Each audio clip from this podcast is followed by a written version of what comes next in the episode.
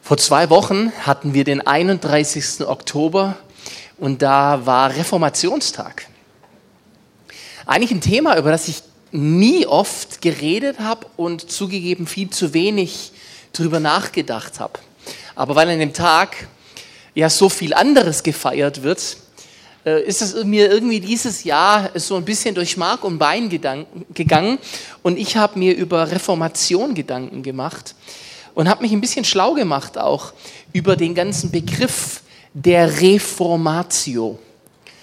Also was bedeutet das? Natürlich verbinden wir das mit Luther, der vor ein paar hundert Jahren da die äh, Reformation bewirkt hat. Wie sehr er das in dem Maß wollte, was dann daraus geworden ist, ist ein ganz anderes Thema. Ich glaube, vor allem nachträglich hat man ihn dann als Reformator bezeichnet. Aber da ist ein Ruck gegangen durch die Kirche, durch die Gemeinde und die hat dann einen Unterschied gemacht, der bis heute spürbar ist. Ich frage mich in der Zeit, in der wir gerade sind, die so dermaßen von Wandel bestimmt ist, ob nicht auch jetzt wieder eine Reformatio etwas ist, was an der Zeit ist. Wie groß man das aufziehen muss, das weiß ich gar nicht. Aber der Wandel kommt ja von allein und ein Haufen Dinge sind umgestoßen worden. Dinge funktionieren nicht mehr, wie sie funktioniert haben. Und gerade für uns als Gemeinde, als Kirche, als Leib Christi frage ich mich, wo ist unter Umständen eine Neuaufstellung für uns dran? Wenn was umgeworfen ist, wo wird es neu aufgestellt und in welcher Reihenfolge, in welcher Sortierung? Und unter Umständen eben nicht in der, wie es bisher bekannt war. Und hier kämpft ganz klassisch Reformation gegen Gewohnheit. Und Gewohnheit haben wir halt schon gern. Aber Gewohnheit ist auch tatsächlich die größte Gefahr gegen Lebendigkeit. Ich meine, im schlimmsten Fall führt Gewohnheit zu dem in Gemeinden sehr beliebten Satz. Das haben wir schon immer so gemacht. Ja, vielleicht gibt es auch ein paar Sachen, die gut sind, wenn man die schon immer so gemacht hat.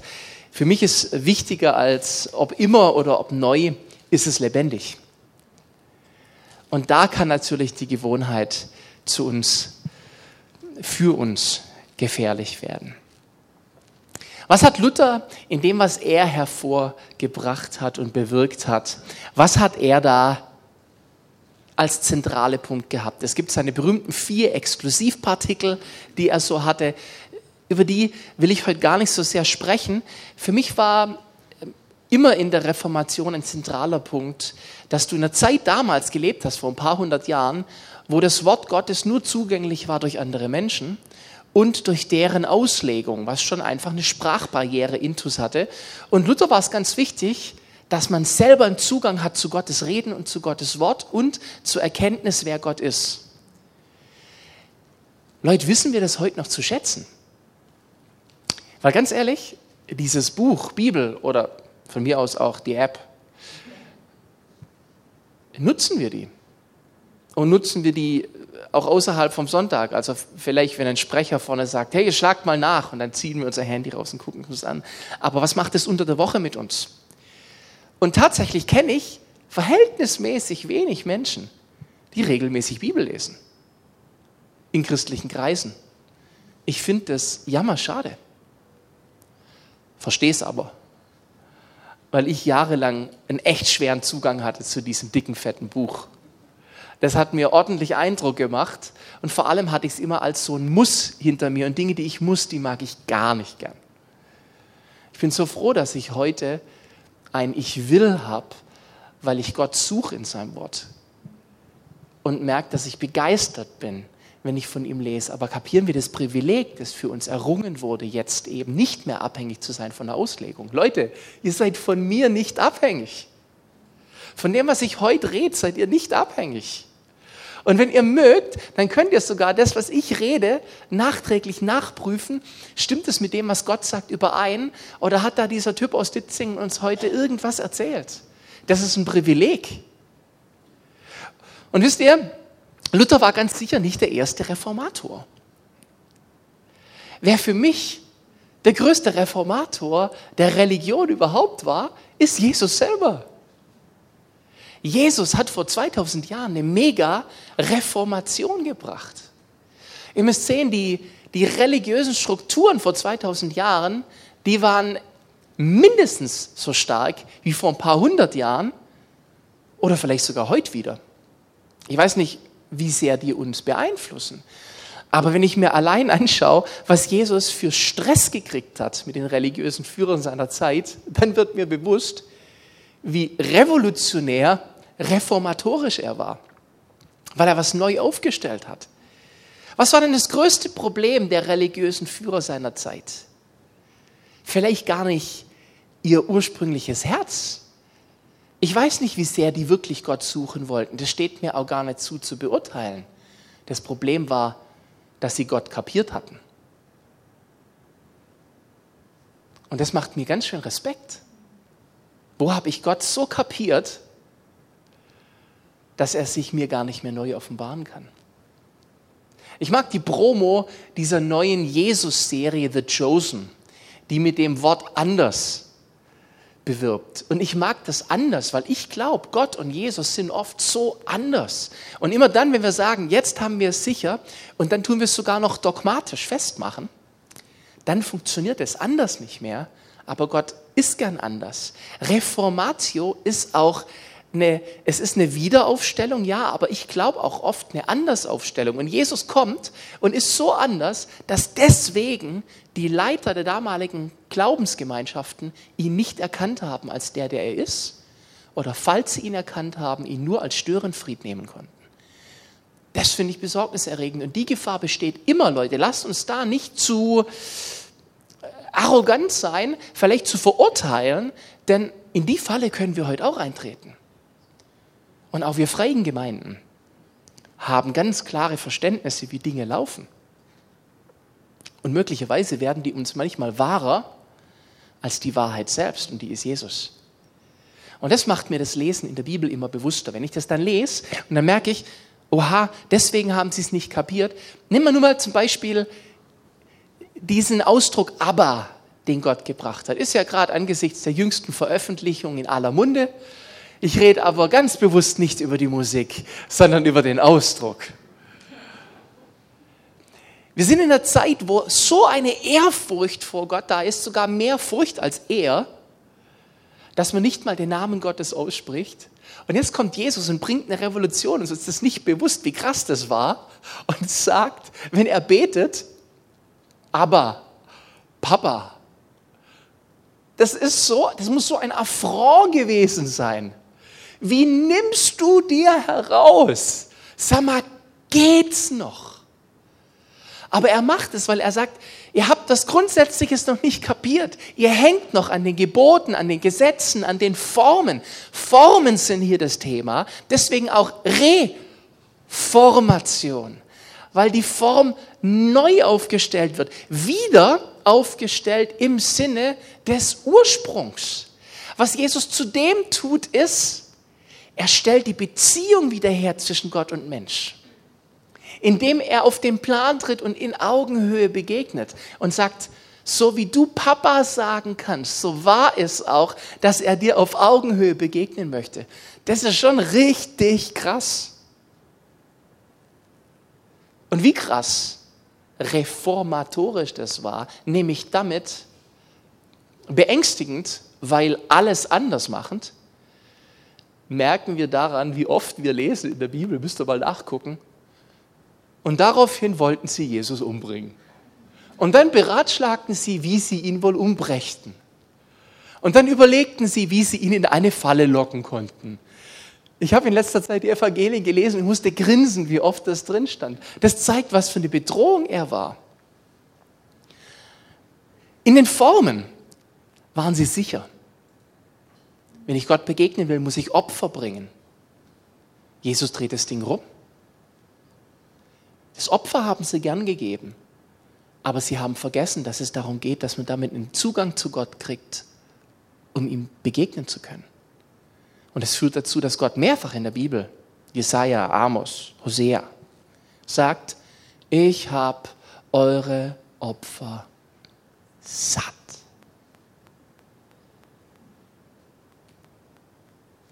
Könnte es sein, dass Gott manchmal sogar zu uns sagt, ich habe euren Gottesdienst satt. Ich habe euren, ich hoffe, er sagt es nicht, Worship satt. Wenn er eine Form ist und nicht unser Herz und die Beziehung zu Gott darstellt, dann stellt sogar so etwas Cooles wie Worship eine religiöse Bedrohung der Wahrheit Christi statt.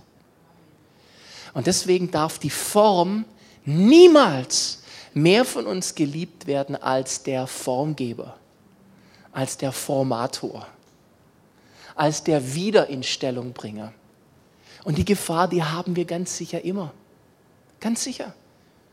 Wir wissen, Jesus platzt der Kragen spätestens bei der Tempelreinigung, wo er reinläuft und alles umschmeißt, weil er sagt, Ihr habt die Form so drüber gesetzt. Ja, ihr Leute, ihr hört den Schuss nicht mehr. Wisst ihr, Gott selbst rennt durch den Tempel und sagt, er ist entfremdet worden. Er führt nicht mehr zu dem Ziel, wofür er da ist. Das macht mich so traurig, aber auch so demütig, weil ich eben nicht arrogant gegenüber diesen Idioten von da, die waren aber auch blöd. Was, wenn Gott neben mir steigt und sagt, Peter, du, da gibt es bei dir auch so Tendenzen, dass du, weil wir Gewohnheit eben gern haben. Im Römer gibt es eine ganz berühmte Stelle, Römer 12, Vers 1 und 2. Ich ermahne euch nun, Brüder, durch die Erbarmungen Gottes eure Leiber darzustellen als ein lebendiges, heiliges, Gott wohlgefälliges Opfer, was euer vernünftiger Gottesdienst ist. Gebt euch selbst hin. Das ist der vernünftige Gottesdienst. Von der Form steht da hier gar nichts. Doch, hier steht was von Form, nämlich nicht gleichförmig dieser Welt zu sein oder diesem Zeitalter. Ich finde dieses Zeitalter sogar noch krasser als diese Welt, weil dieses Äon, diese Zeit, in der wir gerade sind, die ist krass. Und die hat ihre speziellen Formen sondern werdet verwandelt. Lasst euch verwandeln. Da findet eine Transformation statt. Das heißt, es muss sich etwas ändern, und zwar unser Sinn, unser Denken, sogar unser Wollen, damit wir wieder auf der Suche sind, prüfen, was Gottes Wille ist. Nämlich das Gute, Wohlgefällige und Vollkommene. Die Gefahr ist, Liebe zur Form anstatt zum Formator. Ich musste unweigerlich an Ed Sheeran denken. Ding, ding, ding, ding, ding, ding, ding, ding. I'm in love with the shape of you. Vielleicht steht deswegen in der Bibel, du sollst dir kein Bild machen. Weil wenn wir so verliebt sind in die Form, erkennen wir vielleicht gar nicht mehr, wer dahinter ist. Hm. Wo lenkt die Kirche mehr ab? Wo lenken wir mehr ab? Ich weiß, die Frage ist nicht angenehm, aber ich finde wichtig, dass wir sie uns stellen, gerade in dieser Zeit, weil Gemeinde funktioniert nicht mehr wie vorher. Seit eineinhalb Jahren spätestens, für viele von uns sogar schon länger, ist alles auf den Kopf gestellt und ich habe so eine Ahnung. Ich weiß es nicht, aber ich habe eine Ahnung, dass wenn das Problem, das wir gerade haben, vorbei ist, Gemeinde eben nicht mehr sein wird wie vorher. Und dann sollten wir uns darauf einstellen oder flexibel machen. Und Gemeinde sollte nicht ablenken von Gott, weil wir die Form so lieben. Meine Frau und ich, wir haben uns äh, vor einer Woche zwei Tage off genommen. Das war dringend und lang notwendig gewesen. Und wir waren im Oberschwäbischen unterwegs und äh, unser Zeitplan wurde durcheinander geworfen und wir fanden uns äh, mit dem Blick auf die Karte in einem kleinen Örtchen wieder, in dem ich noch nie gewesen bin, aber das auf der Karte nett aussah. Und wir haben uns entschieden, wir laufen durch die kleine gemütliche Fußgängerzone und genießen, dass die Uhren merklich langsamer tickten als sonst wo auf der Welt. Und plötzlich steht vor uns da eine Riesenkirche, ich möchte schon fast sagen Kathedrale. Und die Mimi sagt zu mir, da gehen wir jetzt rein. Ich war ein bisschen überrascht, aber nur gut. Ein weiser Mann tut, was seine Frau sagt. Mindestens dann, wenn sie mit im Gottesdienst sitzt, während er davon erzählt. Böse Zungen würden sagen, Peter, du warst ja nur die Form. Wir stehen in der Kirche drin, gehen rein und diese Kirche haut mich völlig um. Ich hatte nicht erwartet, in so einem kleinen Nest so einen Prunk zu finden. Die Menge an Marmor, an Blattgold, an, an Prunk, an Altar. Was für ein Altar. Mit Beleuchtungen hinter Dingen, die dann plötzlich hervortraten und 3D und Bling Bling. Ich war völlig platt. Wirklich, weil ich auch viel unterwegs bin seit vielen Jahren, habe ich mir durchaus angewöhnt zu genießen, auch in eine klassische Kirche mich reinzusetzen und einfach die Ruhe zu genießen und Gottes Nähe zu suchen. Also habe ich das dort auch versucht. Es war mir unmöglich. Ich habe Jesus nicht gefunden in dem Ding. Und dann habe ich meine Augen aufgemacht, weil die Ruhe nicht kam, obwohl es sehr, sehr ruhig war. Und dann habe ich gesagt, Jesus, ich finde dich nicht. Und habe ich gedacht, nee, suche ich mal sinnbildlich wo ist denn hier das nächste Kreuz? Leute, wisst ihr, es hat sogar ewig gedauert, bis ich ein Kreuz gefunden habe. Weil so viel anderes gezeigt worden ist, dass ich Jesus selber gar nicht mehr gefunden habe. Und auch hier keine Arroganz gegenüber den Leuten, die diese Kirche gemacht haben. Die hatten sichere Gründe. Und die gewaltigen Handwerker, die das gearbeitet haben, wollten hoffentlich Gott damit die Ehre geben. Keine Frage. Aber es hat abgelenkt. Das kann auch in unseren Bewegungen ablenken. Ich, ich liebe eine Wall of Sound wenn es föhnt. Mir kann ja frisurmäßig auch nichts passieren dabei. Aber wisst ihr, sogar ein guter Sound kann so ablenken, dass du vor, vor geilstem Sound Jesus nicht mehr siehst. Schlechter Sound ist auch was ganz Schlimmes. Absolut. Amen, Schwester.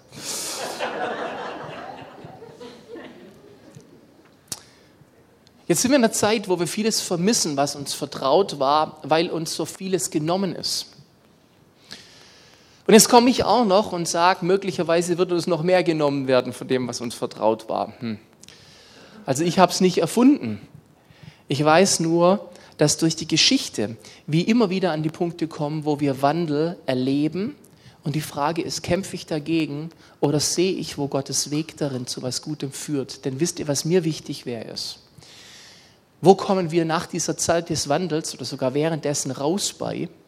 Und wenn wir als Gemeinde Christi nicht da wachsam sind, wo Gott auch etwas erneuern möchte, sind wir danach nicht mehr relevant für die Welt um uns herum, wenn wir nur noch bewahren und festhalten, was davor war. Und das war schon immer die größte Gefahr für Kirche. Und das ist eine Sorge, die ich gerade in mir trage. Wenn ihr sagt, Peter, ich bin so gespannt auf den letzten Teil deiner Predigt heute, weil du wirst uns die Antworten bringen, wie wir es zu tun haben. Äh, ja. Im Moment ist es für mich vor allem eine große Fragestellung. Und ich glaube, etwas, was ich uns schon mitgeben kann, ist ein Handwerkszeug, das wir in die Hand kriegen, damit wir in diesem Wandel nicht kaputt gehen, sondern mitmachen können, ist Enttäuschung abzulegen. Leute, wir sind doch gerade über ganz viel enttäuscht. Wir sind enttäuscht, wie behindert wir im Zugang zueinander sind, im Miteinander. Wir sind enttäuscht, wie Gemeinde auch nicht mehr funktioniert. Für mich, der ich mit eine Gemeinde leite, es sind wirklich sau anstrengende Zeiten seit zwei Jahren der Orga-Aufwand für Auflagen, die keiner von uns lustig findet, ist so immens, dass er uns beschäftigt hält in einem Maß.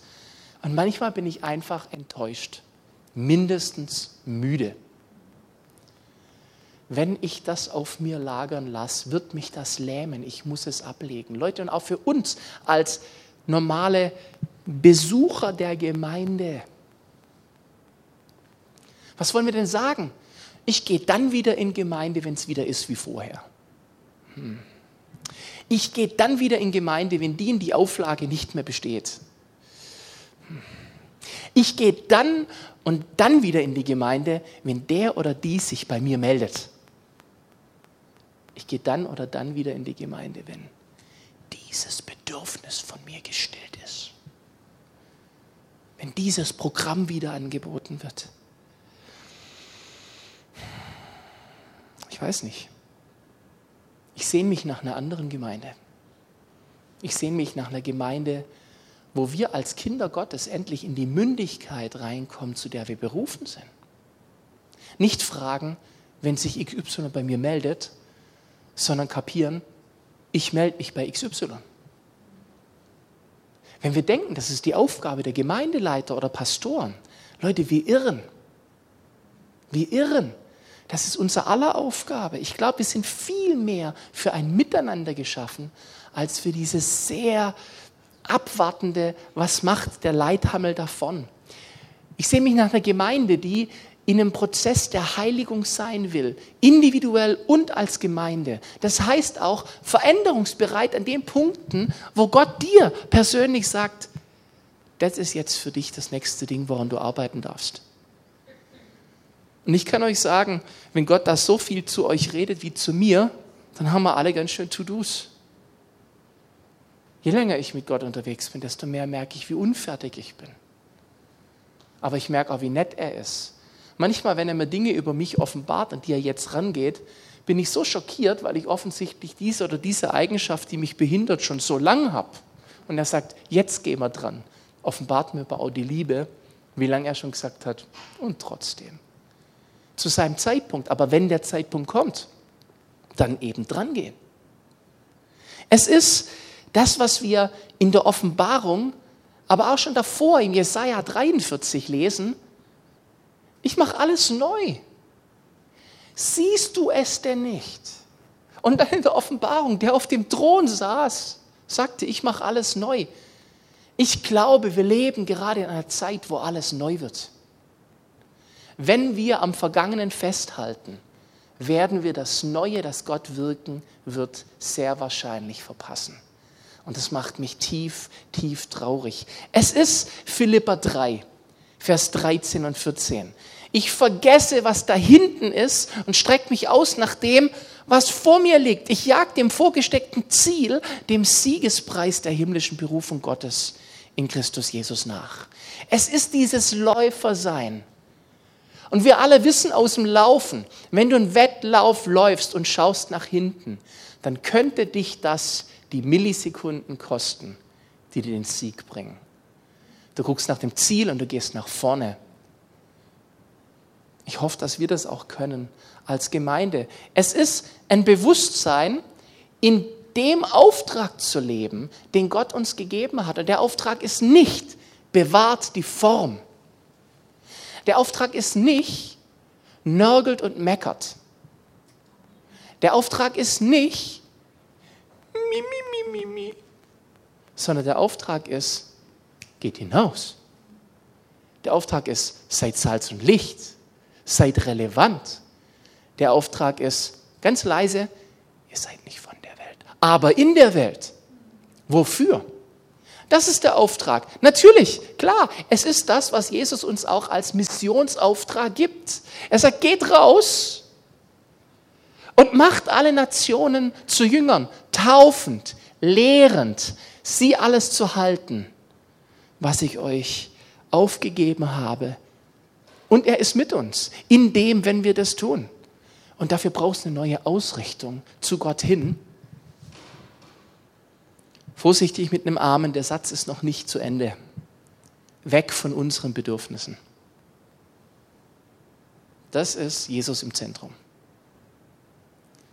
Und mein Bedürfnis ist ja schon stark. Ich, ich habe Bedürfnisse. Oh, und noch schlimmer, Wünsche und Träume. Und ich kann richtig gut träumen. Also ich jetzt, ich kann so gut träumen. I have a dream. Die Frage ist, ist es auch Gottes Traum? Hm. Wisst ihr, die Aufgabe von uns, die predigen, ist, glaube ich, nicht Fütterung.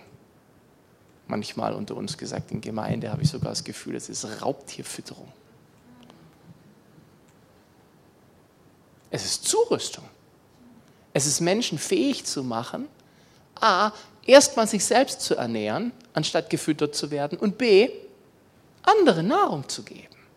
Diese Zurüstung ist unsere Aufgabe. Das Hirtenbild wird unfassbar überstrapaziert. Außerdem hätte eh von uns kaum einer Bock drauf, nur ein Schäfchen zu sein. Mäh. Die Frage ist doch, ihr kennt alle diese Diskussion, ich weiß, die gibt es bestimmt bei Prisma auch oh, die Botschaft heute. Ich hätte mir mehr Schwarzbrot gewünscht. Dieser Begriff Schwarzbrot ist mir schon so an und für sich ist Schwarzbrot nichts Schlechtes, aber ich kann schon kein echtes Schwarzbrot mehr essen, weil die metaphorische Benutzung des Wortes mir schon überreizt ist. Sag noch einmal Schwarzbrot. Wisst ihr, wenn wir mit dem Milchding, das wir manchmal kriegen, das machen würden, wofür es da ist, dann könnten wir uns über Schwarzbrot Gedanken machen. Aber ehrlich, jetzt werde ich mal kurz ein bisschen fies, aber auch leidenschaftlich. Wir müllen uns zu mit einer Menge an Predigten, anstatt auch nur eine davon umzusetzen. Wir geben einander gegenüber an, welche Podcasts wir alle abonniert haben und erzählen uns, ich habe diese Woche schon die zwölfte Predigt gehört. Mir reicht meistens eine für eine ganze Woche locker aus, wenn ich will, dass ich das umsetze, was ich gehört habe.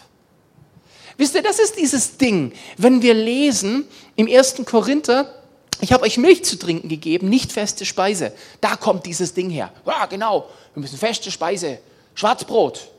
Ja? Gibt es aber eine Korrelation zum Hebräerbrief 5, Vers 12, da steht, denn da ihr der Zeit nach Lehrer sein solltet, bedürftet ihr wiederum, dass man euch lehre, welches Elemente des Anfangs sind. Denn ihr bedürft Milch und nicht fester Speise. Wichtig ist der erste Teil und über den redet keiner. Es geht gar nicht darum, was du konsumierst, sondern ob du fähig bist, es weiterzugeben. Es geht nicht darum, dass du genährt wirst. Das ist nicht der Sinn der Stelle, sondern es geht darum, dass du der Zeit nach schon lange Lehrer sein solltest. Der Weitergeber, der Koch für andere. Und dann ist mir egal, ob du Milchreis kochst oder ein Schnitzel aber gib's weiter. Das ist Mündigkeit und das ist eine Gemeinde, die ich mir wünsche. Kleine Hausaufgabe für euch. Bringst du Frucht? Das ist die Frage, die wir uns stellen müssen. Ich habe jetzt keine Zeit, aber wenn ihr mögt, zückt mal kurz euer Smartphone oder Idee ihr am Bildschirm seid, macht einen Screenshot und lest mal die Woche über Matthäus 7, Vers 16 bis 20. Das ist die eigentliche Frage und die Aufgabe, die wir haben. Die Gefahr von toter Religiosität macht mir Sorgen. Unser Ziel muss sein, von unserem Mangelempfinden hin, das vor allem in den letzten eineinhalb Jahren ganz groß ist, hin zur Frage zu kommen, Gott, was ist dein Plan gerade in dieser Zeit? Denn wisst ihr, ich glaube ganz fest, dass er, als er dich gewirkt hat in deiner Mutterleibe, schon genau wusste, in welche Zeit er dich Mensch sein lässt. Keiner von uns hat Einfluss darauf, in welchem Land er aufwächst, in welchem Elternhaus oder zu welcher Zeit. Manchmal fragen wir uns, warum muss ich diese Jahre 2020, 2021 erleben? Vielleicht ist die Antwort, weil Gott gesagt hat, du bist gerade perfekt für diese Zeit. Und ehrlich gesagt bin ich ziemlich dankbar, dass er sich für mich nicht Mittelalter überlegt hat. Aber wenn es so ist, dann lasst uns auch so relevant sein, wie es nur geht. Wenn ich denke, aber ich bin nicht befähigt dazu, habe ich vielleicht hier einfach ein To-Do. Zu lernen, wie ich relevant sein kann. Und das reizt mich enorm, Leute. Das ist ja keine Message, die ich euch bringe, weil ich euch sagen möchte, es kommt, Leute, sondern ich sage, inklusive mir, es kommt. Weil, weil das zu ergreifen, das ist das, was ich mir wünsche. Aber ich muss loslassen. Ich muss das Alte loslassen. Ich muss meine Sehnsucht loslassen und ich muss das Romantisieren der Vergangenheit loslassen. Let it go. Lass los. Hands off. Loslassen heißt auch Hände weg. Ich kenne das, ist gefühlt für mich gestern gewesen. In der Praxis ist es schon weit als 15 Jahre her, dass meine Kinder so klein waren, dass du irgendwann sie auf einem Mäuerle stehen hattest und gesagt hast, komm, spring, ich fange dich auf. Alle Eltern kennen das mit einem Schmunzeln.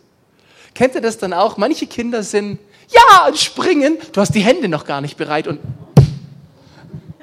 andere Kinder stehen da, ja, ich spring. Und du sagst, vertrau mir, jetzt spring. Du musst loslassen.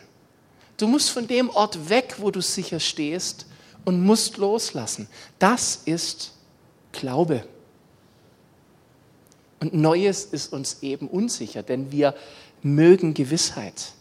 Aber wisst ihr, auf das Neue zu setzen, was Gott tun will, heißt ja nicht ins Blaue hinein zu vertrauen,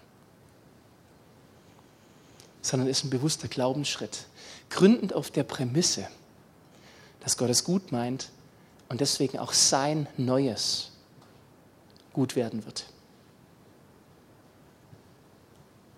Aber das braucht Glaube. Und es erfordert, dass ich aus meiner Bequemlichkeit rauskomme. Und ich wünsche mir, dass es so bleibt, wie es ist, es ist bequem. Ich fasse zusammen und wenn ihr mögt, dürft ihr Worship euch gerne schon hinter mir aufbauen und breit machen. Gemeinde, Kirche muss mündig machen und ausbilden, anstatt in Abhängigkeit und Bequemlichkeit zu halten. Ich habe dabei das Privileg, immer den freien Zugang zu Gott selbst zu haben und brauche die Kleriker nicht mehr.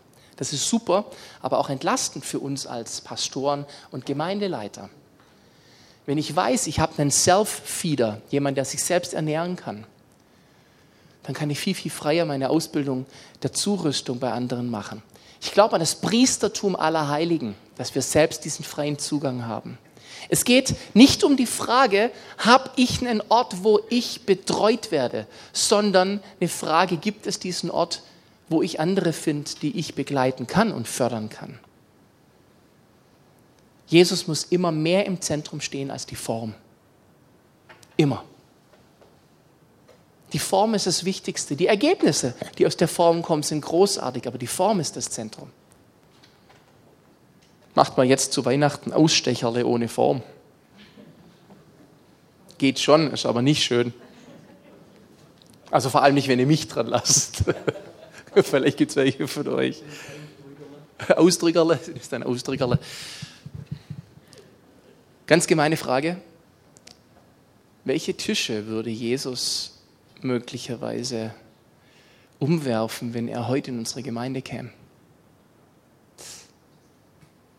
Keine Sorge, ich habe keine bemerkt hier bei Prisma, wo ich. Aber stellt euch mal die Frage, das ist heftig. Welche Tische würde er vielleicht umwerfen? Ich wünsche mir, dass wir die Sehnsucht haben zu fragen, Herr, ist es noch lebendig oder liebe ich hier die Form schon mehr als dich? Und das Festhalten am Status quo und das Nachtrauern nach dem Verlorenen müssen wir hinter uns lassen. Wir müssen aus dem Schatten der Vergangenheit rauskommen, das Licht der Zukunft, die Gott wirken will. Mit uns und für uns. Unser Auftrag ist nicht, trefft euch abgesondert und macht euer Klüppchen und nehmt den Sonntag als Tankstelle, sondern zieht aus und gebt weiter. Das ist unser Auftrag. Reformatio ist Neuaufstellung, ist Erneuerung, ja eine Wiederausrichtung auf die Basis. Das ist wieder zurück zum Kreuz, zurück zu Jesus, zurück zu dem, der die vorgibt. Es ist wirklich ein Back to the Roots, die Wurzeln. Und unsere Wurzel ist er selbst, das lebendige Wasser. Es ist ein Zurück zu ihm. Und dazu ermutige ich uns und lade uns ein. Es ist nicht einfach, aber ich glaube, es ist das Richtige. Was morgen sein wird, ich weiß es nicht. Wo führt der Wandel uns hin? Ich weiß es nicht. Aber ich kenne jemanden, der es weiß. Und an dem möchte ich nah dran sein. Und ich hoffe, ihr auch.